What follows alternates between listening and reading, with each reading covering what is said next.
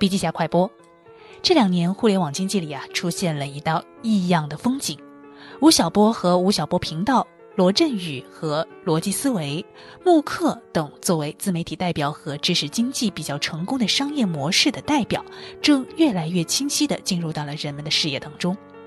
用知识卖钱正在成为一种风潮。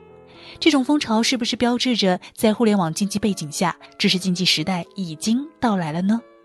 知识经济的兴起与互联网免费的特点有没有冲突呢？其实正是因为互联网免费的特点，造成了海量信息泡沫，个体被大量的无用信息泡沫淹没，造成本来方便知识获取的互联网，反而成了最难寻找获取知识的泡沫信息广场。这也导致了用户对有用的知识饥渴。这个时候，对有用的知识梳理、呈现和生产成了一个巨大的需求。至于如何把知识变现，如何去实现知识的价值，方军老师提供了几个思路。把知识产品化是知识变现的必经之路。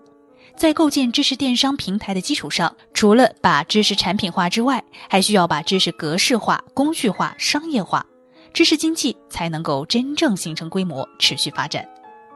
深度学习还需关注微信公众号“笔记侠”，阅读完整版笔记还原。